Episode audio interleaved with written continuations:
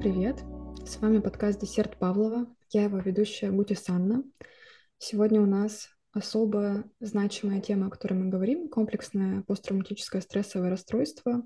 И у нас в гостях Анна Ветченникова. Особо эта тема, потому что мы, во-первых, долго готовились к этому подкасту, потому что Аня проходила еще и обучение, несмотря на предыдущее обучение, то есть такое дополнительное погружение в эту тему. А во-вторых, и, во-вторых, не по значимости, наверное, даже, во-первых, по значимости то, что эта тема напрямую касается Ани. Аня, представлю, это КПТ и схемотерапевт, член Ассоциации когнитивно-поведенческой психотерапии. Аня, привет. Привет, Аня. Я очень рада сегодня быть здесь и надеюсь, что эта тема а, так сильно интересует не только меня, тебя, но и наших слушателей. Угу. Ты так скромно сказала про это, но вот э, про то, что эта тема касается тебя, я вскользь упомянула, может быть, какие-то есть у тебя комментарии про это? Да, эта тема касается меня, тема комплексной травмы у меня в моей профессиональной деятельности, когда я погружалась вообще в историю клиентов, читала очень много литературы, проходила обучение, и были подозрения, что у меня у самой есть комплексная травма. Так часто бывает, и я решила перед записью нашего подкаста, а, подкаст причем меня прям сподвиг на это, да, сходить к психиатру, проконсультироваться и по поводу нашего взаимодействия по части клиентов, и по поводу себя самой. И могу сказать, что да, мне психиатр подтвердил, что у меня есть комплексная травма, и тем самым я могу знать точно, что я проживаю то, что проживают клиенты, и я могу их отлично понимать. Угу. И очень ну, такая значимая вообще эта тема. А, для тех, кто, наверное, еще ни разу не слышал это сочетание букв КПТСР, что это такое? Да, это такое страшное сочетание букв, страшное, непонятное. Про ПТСР многие на самом деле слышали, особенно если учесть обстоятельства, в которых мы сейчас живем.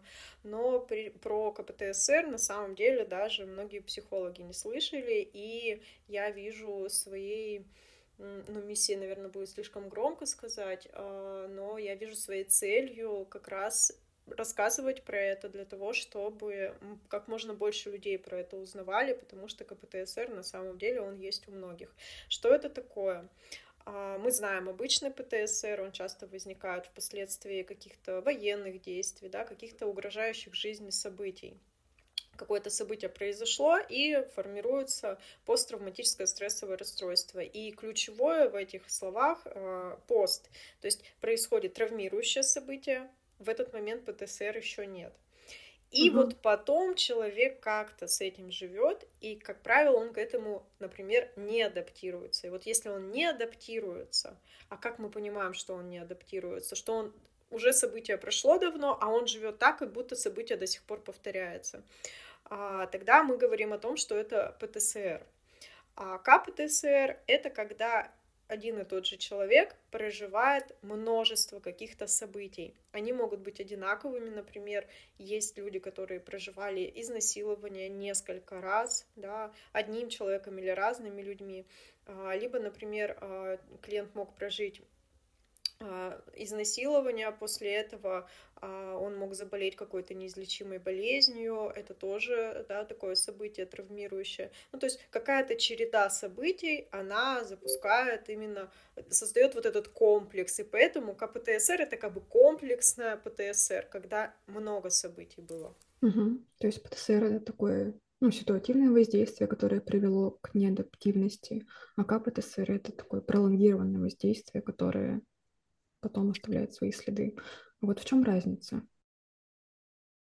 А, в чем разница? Когда просто происходит одно событие, да, а у клиента, как правило, у человека, как правило, не сильно меняются убеждения относительно себя, но у него меняются убеждения относительно мира. Например, он жил до этой травмы, а, понимая, что да, в мире есть опасности, но в целом он безопасен, да, ходить на работу безопасно и так далее. А, то впоследствии события травмирующего он воспринимает мир как опасный. А при комплексной травме человек и себя начинает воспринимать каким-то не таким. В чем здесь суть? Когда я жил, жил, все было хорошо, произошло какое-то одно событие, да, мне от него плохо, да, я не адаптировался, но оно не перевернуло весь мой мир. А когда я постоянно, да, вот э, попадаю в череду каких-то негативных событий, я начинаю понимать, что мир, вот он так и устроен. Мне кажется, что все так и есть, да, мир ужасен, мир опасен.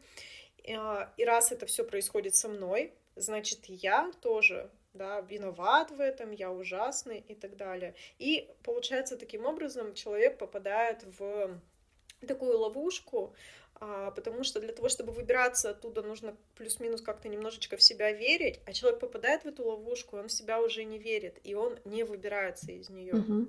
То есть в КПТСР у человека такое представление о мире, где ему кажется, будто бы все происходящее в мире связано с тем, что ну, происходящее с ним связано с тем, что он сам по себе плохой. И здесь мы говорим про искаженное я образ. Да, да, то есть это очень влияет. Когда просто ПТСР, человек пришел с войны, он будет, например, говорить, вот, а, это война, это политика, они все ужасные и так далее. А именно когда КПТ, КПТСР, да, а, человек говорит, это я плохой, это я ужасный. Здесь, наверное, еще вот даже человек, пришедший с войны, может прийти с КПТСР, в зависимости от того, как он воспринимал эти действия, про события. Да, как он воспринимал, и, а, и на войне может быть череда таких событий. Uh-huh. Это, во-первых. Во-вторых, а, человек может попасть на войну, имея тоже за плечами какое-то непростое детство. То есть э, детство могло uh-huh. быть непростым, а, КПТСР не сформировался, но оно настолько было для человека сложным, что сейчас, когда произошло какое-то событие, когда он уже взрослый, он с этим событием не справляется. Угу. То есть получается, что в КПТСР ключевой момент — это влияние отношений. То есть в отношениях что-то такое происходило со мной, что повлияло на последствия, оказало действие. Ну, в том числе, да. Первое, что все-таки отличает э, именно комплексную травму, это то, что это череда каких-то событий. Ну, то есть мы, как психологи, когда собираем анамнез жизни человека, мы понимаем, если много событий было, то, скорее всего, ну это тоже, да, не исчерпывающе, скорее всего, речь про КПТСР. Угу. А вот еще хотелось бы прочертить, если это возможно, границу между КПТСР и пограничным личностным расстройством. Очень похоже. Очень похоже. Они очень похожи. Я бы сказала, что КПТСР — это, ну, в каком-то смысле может быть попроще, чем пограничное расстройство личности. Угу. А, что важно при КПТСР, что в сами травмирующие события человек заходил с одними убеждениями, да, то есть он воспринимал мир хорошим, дружелюбным, себя хорошим и так далее. Потом произошло травмирующее событие, и он уже вышел из этого, да, с другими убеждениями. При э, пограничном расстройстве личности там не всегда бывает так, чаще всего там сразу же, да, формируется какое-то негативное представление себя и мира. Но в целом я могу сказать, что они очень похожи. Когда я была у психиатра, мы много об этом разговаривали на основе моего опыта, и мне поставили диагноз КПТСР и ПРЛ. То есть у меня и то, и другое. И также у людей часто действительно это бывает, что КПТСР это не единственное да, расстройство, которое может быть. Угу. А вот с чем еще можно спутать КПТСР? На самом деле очень сложно спутать КПТСР и какое-то другое расстройство, потому что у КПТСР есть э, конкретные симптомы. Например, ночные кошмары, Например, флешбеки — это когда возникает картинка какая-то из прошлого постоянная, она навязчивая, либо мысль какая-то из прошлого, которая навязчива. И эти симптомы, они отличают э, ПТСР и КПТСР от каких-то других расстройств. Да, есть сложности в диагностике комплексной травмы. Они связаны прежде всего с тем, что сейчас у нас э, в международной классификации болезней, а, по крайней мере в России, да, а, этого диагноза нет, и психиатры сейчас его там, ну, на словах они могут это предиагностировать, скажем так, но они написать это не могут как конкретный диагноз. Например, когда я была у психиатра и мне выдали заключение, в заключении было указано только ПРЛ, то есть КПТСР mm-hmm. там не было поставлено. И, конечно, это осложняет диагностику как для психиатров, так и для нас, конечно, психологов. Но в целом есть конкретный перечень симптомов, по которому необходимо пройтись для того, чтобы понять, есть здесь комплексная травма или нет здесь комплексной травмы. А, при этом, если, например, комплексной травмы нет, но симптомы есть некоторые, с этим можно и нужно работать как с комплексной травмой. То есть сам факт постановки диагноза на самом деле он не настолько критичен. Угу. А почему? Наверное, тут важен момент отношений. А, да, потому что комплексная травма это история про то, что человек прожил предательство несколько раз в своей жизни от значимых, незначимых людей, неважно. Но он был здоровый, все у него было хорошо, но в отношениях другие люди делали что-то такое, что на этого человека очень сильное воздействие произвело, а, и он об это ранится, да, и он мир уже по-другому воспринимает. И то, что произошло в отношениях, лечится тоже только в отношениях. Поэтому терапия здесь показана в любом случае, потому что терапия это прежде всего отношения, в которых клиент может чувствовать себя в безопасности, он может быть настоящим, таким, какой он есть, он может обсуждать разные вещи, в том числе интимные вещи со своим психологом, и тем самым уже происходит это исцеление. То есть работа с КПТСР — это не набор методик и техник, хотя их достаточно много, и они показывают свою результативность. Работа с КПТСР — это прежде всего работа отношениями. Угу. Например, у человека был опыт многократный, когда к нему относились плохо, и он поэтому начинает просто статистически этот мир воспринимать как что-то плохое, людей как каких-то плохих, потому что хороших ему, может быть, не попадалось. И тут попадается терапевт, к которому он приходит, терапевт достаточно хороший, а, человек понимает, что вот, вот, бывает такое, что в отношениях можно открываться, в отношениях может быть безопасно и так далее. Угу. То есть только опытным путем можно... Только, можно... только этим путем, да. Угу. И вот еще здесь, наверное, уместно сейчас будет заглянуть в твой опыт, что-то осветить про то, как ты с этим справлялась, как тебе удается об этом сейчас рассказывать. А, да, с этим достаточно сложно на самом деле справляться, и хочу сказать, что один из симптомов КПТСР, но то же самое, конечно, тот же самый симптом есть у пограничного расстройства личности, это то, что их э, делает похожими, это избегание. То есть как это проявляется? Человек старается никому об этом никогда не рассказывать он может избегать э, мест, в которых это происходило. Например, если он столкнулся с буллингом в школе, которая находится в определенном районе, он может э, во взрослой жизни в этот район не, специально не заезжать, то есть стараться избежать вообще своего появления там, потому что это как раз провоцирует у него возникновение тех чувств, которые были тогда. И поэтому могу сказать э, по своему опыту, что действительно очень хочется избегать этого. Ну, не то, что хочется, это не выбирается как какой-то желаемый способ, но настолько много эмоций приносит воспоминания, и тем более, когда рассказываешь кому-то про это, что очень велик соблазн этого избегать. И мне помогает не избегать этого. То, что я рассказываю об этом, рассказываю об этом как э, в профессиональной деятельности, так и в личной жизни. Я не скрываю там свои диагнозы, я не скрываю свои симптомы. Для меня это очень важно, чтобы и людям помочь, которые что-то похожее прожили, помочь им открыться и не избегать. И для себя. Я это прямо чувствую, когда я рассказываю об этом. А, я чувствую себя лучше. Причем не столь важно, как люди на это реагируют. Хотя реагируют по-разному, конечно, кто-то говорит там сама виновата и так далее, разные реакции. Но вне зависимости от этих реакций я ощущаю, как мне становится легче. Угу. А что в этот момент происходит? Получается, ты как бы актуализируешь эти воспоминания, и они встраиваются в твою жизнь, и они становятся какими-то ну, под особым углом видятся? А, да, примерно это происходит. На самом деле ключевой здесь момент э, проговаривания про свою ситуацию, про травмирующие события. Ключевым моментом становится то, что таким образом психика разделяет вот событие, оно было в прошлом, а есть сейчас настоящее, в котором я об этом рассказываю.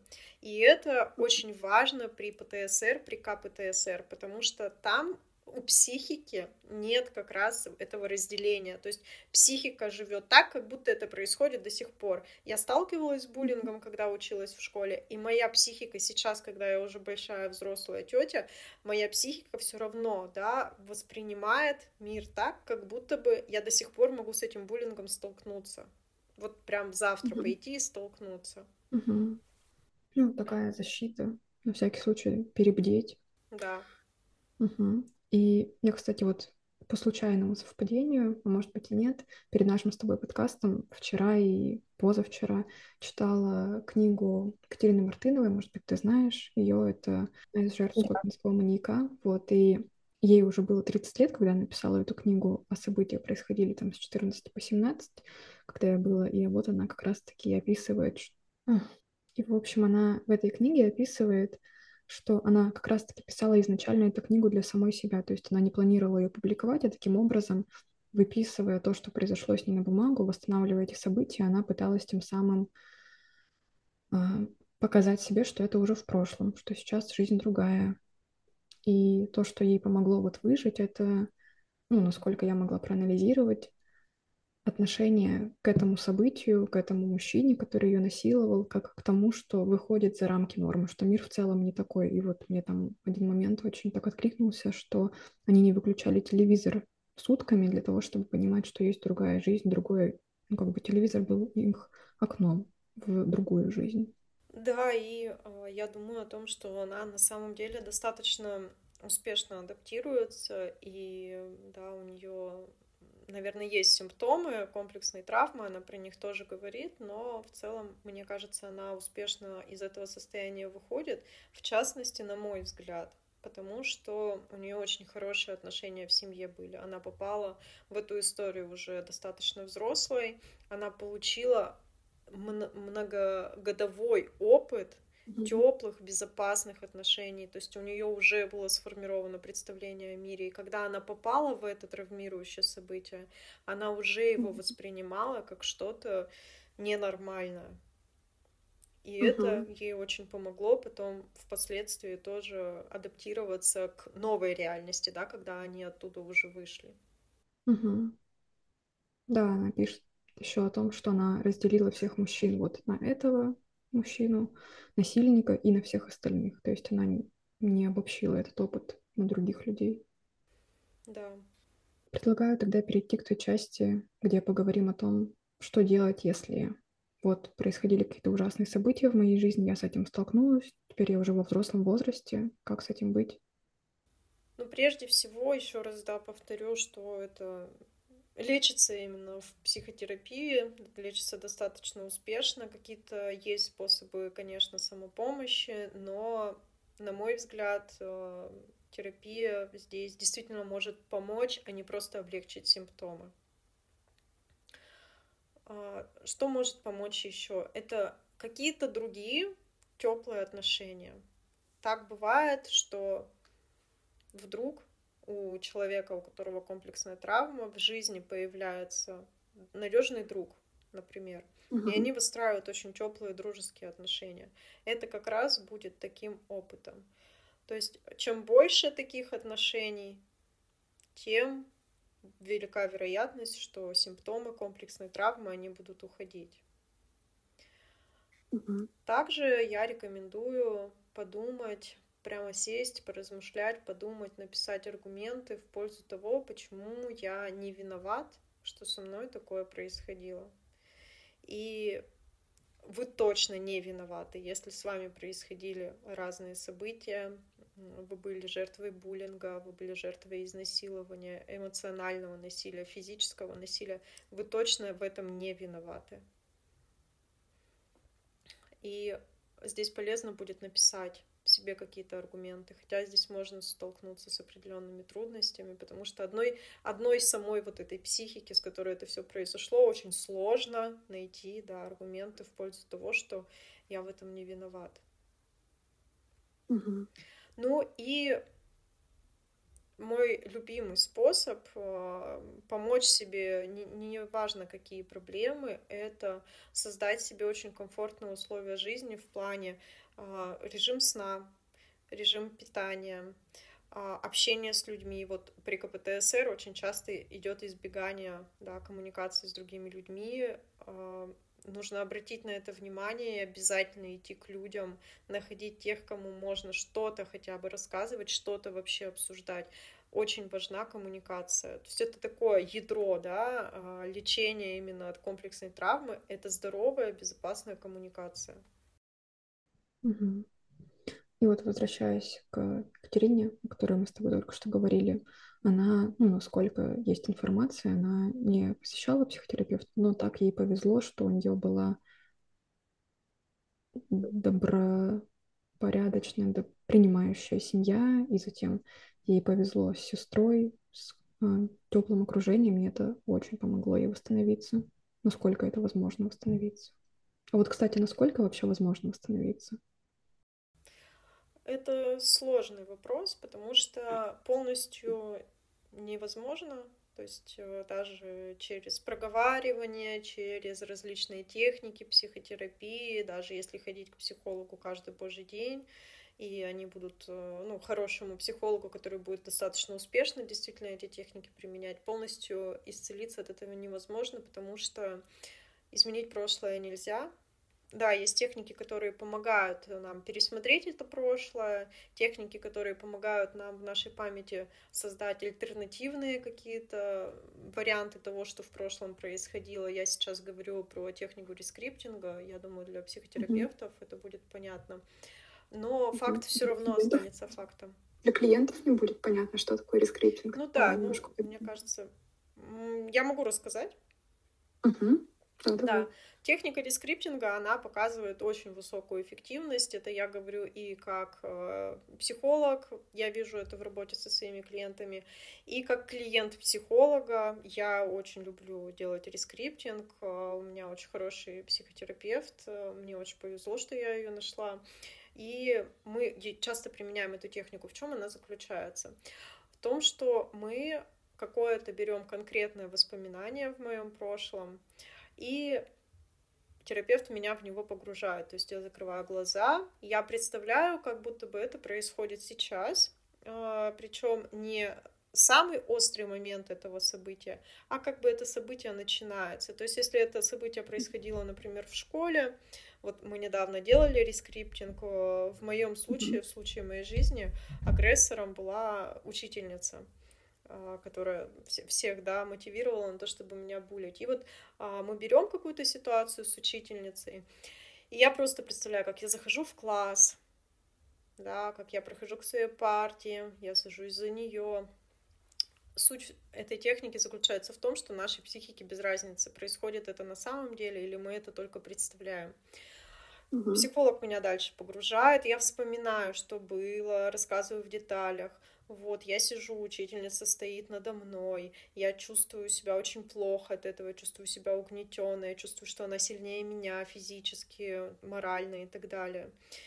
И далее психолог создает мне какое-то альтернативное развитие событий. То есть а, в моем представлении, в моей памяти, да, как это было, что ученица начала меня очень сильно критиковать, а, как бы показывая всему классу, что вот с ней можно так обращаться, можно про нее говорить все что угодно, всякие уничижительные слова и так далее. И психолог в этом воспоминании не дает учительнице это все проговорить. Она как только видит, что учительница собирается это делать, она вторгается в это воспоминание, разговаривает с этой учительницей, да, чтобы она не позволила себе так относиться ко мне. То есть психолог меня защищает в этой истории. Мгм. И после этого психолог возвращается ко мне, ко мне маленькой, и пытается мои Мгм. потребности эмоционально удовлетворить, которые были в тот момент очень сильно фрустрированы. И далее мы из этой ситуации выходим. А, Как это работает э, потом в реальной жизни вне терапии?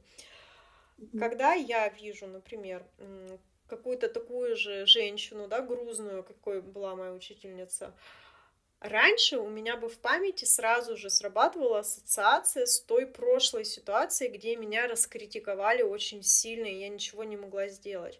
А теперь у Мгм. меня в памяти есть как бы два события. Первый, в который, да, меня раскритиковали абсолютно ужасно. И второй, как меня кто-то начинал критиковать, но за меня заступились, потом ко мне Мгм. повернулись и мои эмо- эмоциональные потребности удовлетворили.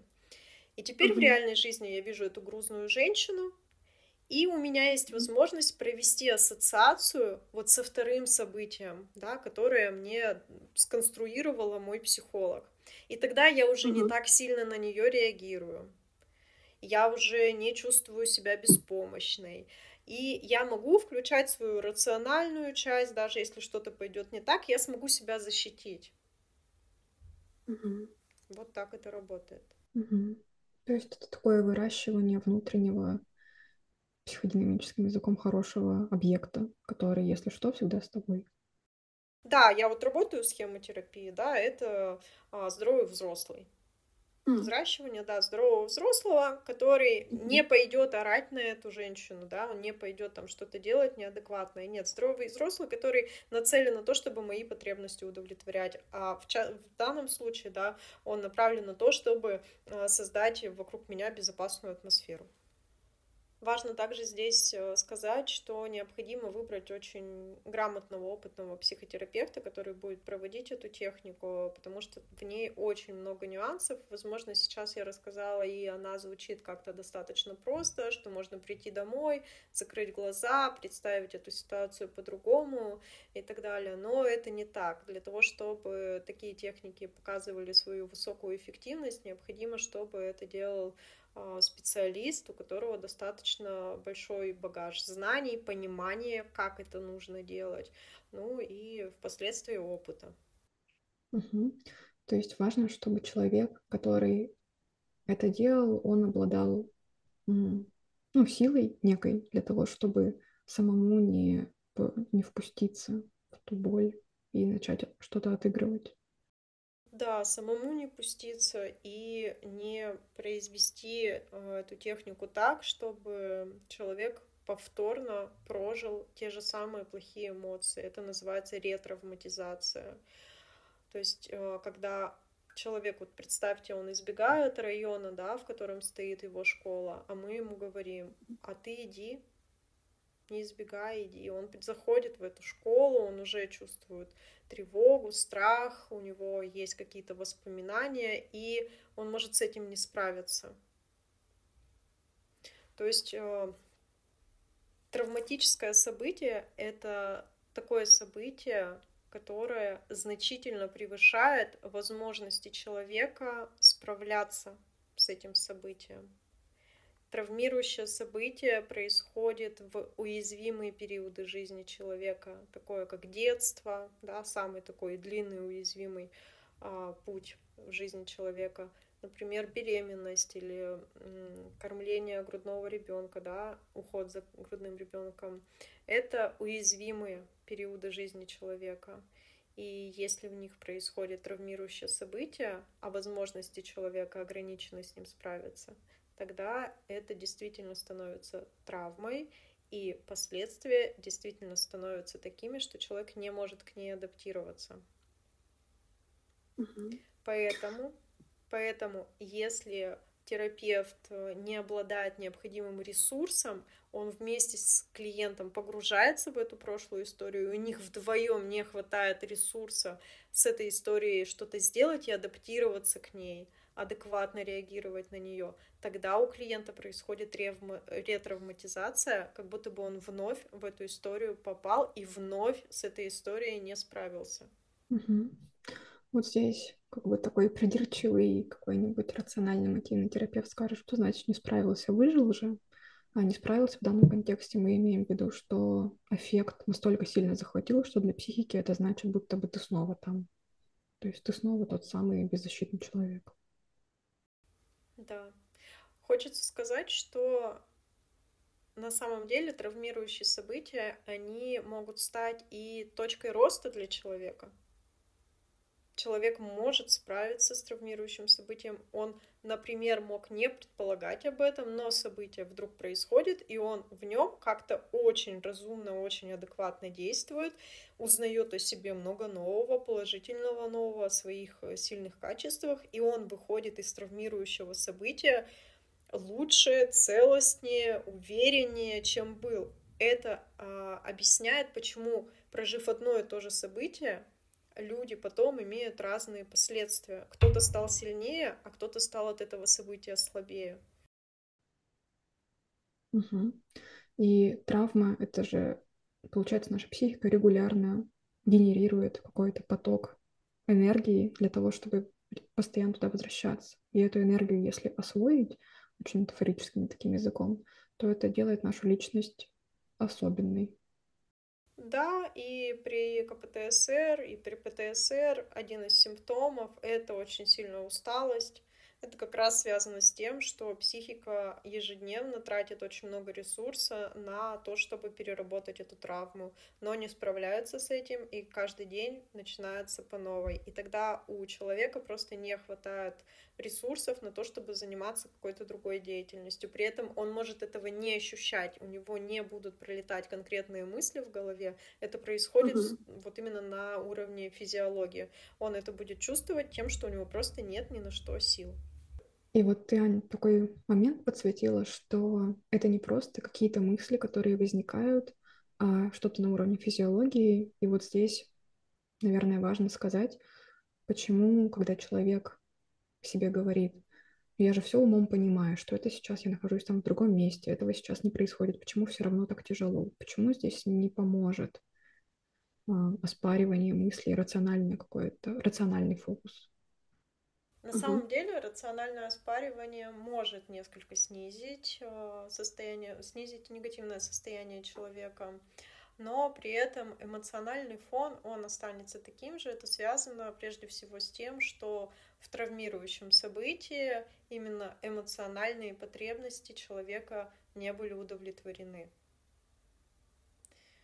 И когда они не удовлетворены в этой ситуации, они как бы и фиксируются в человеке, то есть травма фиксируется в человеке именно на уровне этих эмоций. Например, ему было очень страшно, и потребность в безопасности не была удовлетворена. Вот сколько можно сидеть и доказывать, ну ты был, ты был в безопасности, ничего страшного, да, ну окей, но он-то чувствовал себя не в безопасности, и тогда травма и фиксируется на уровне эмоций, и важно здесь работать с эмоциями. Угу. То есть мы не только мысли, но еще и, в общем, наш мозг огромные подарки нам дарит из разнообразных состояний. Да, и еще здесь хочется добавить, что в этой ситуации травмировалась-то прежде всего эмоциональная часть человека, а не рациональная. Да, рациональная могла действительно не понимать. Она вроде говорит, ну и что, ничего не случилось, вообще ты сам еще и был виноват. Как бы все правильно, все произошло справедливо. То есть рациональная mm-hmm. часть, она сама себя как бы вытянет из этой истории каким-то образом, но тоже не конструктивным на самом-то деле для человека, а эмоциональная часть нет. Mm-hmm.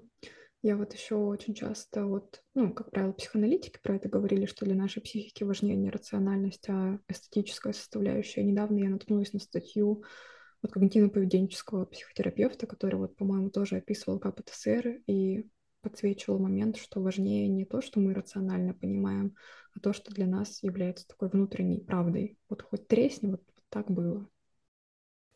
Да, не само событие для нас важно, а наша интерпретация этого события. И одно и то же событие, оно для всех людей будет иметь разное значение. Это действительно как подтверждение того, что мы настолько все разные. Угу.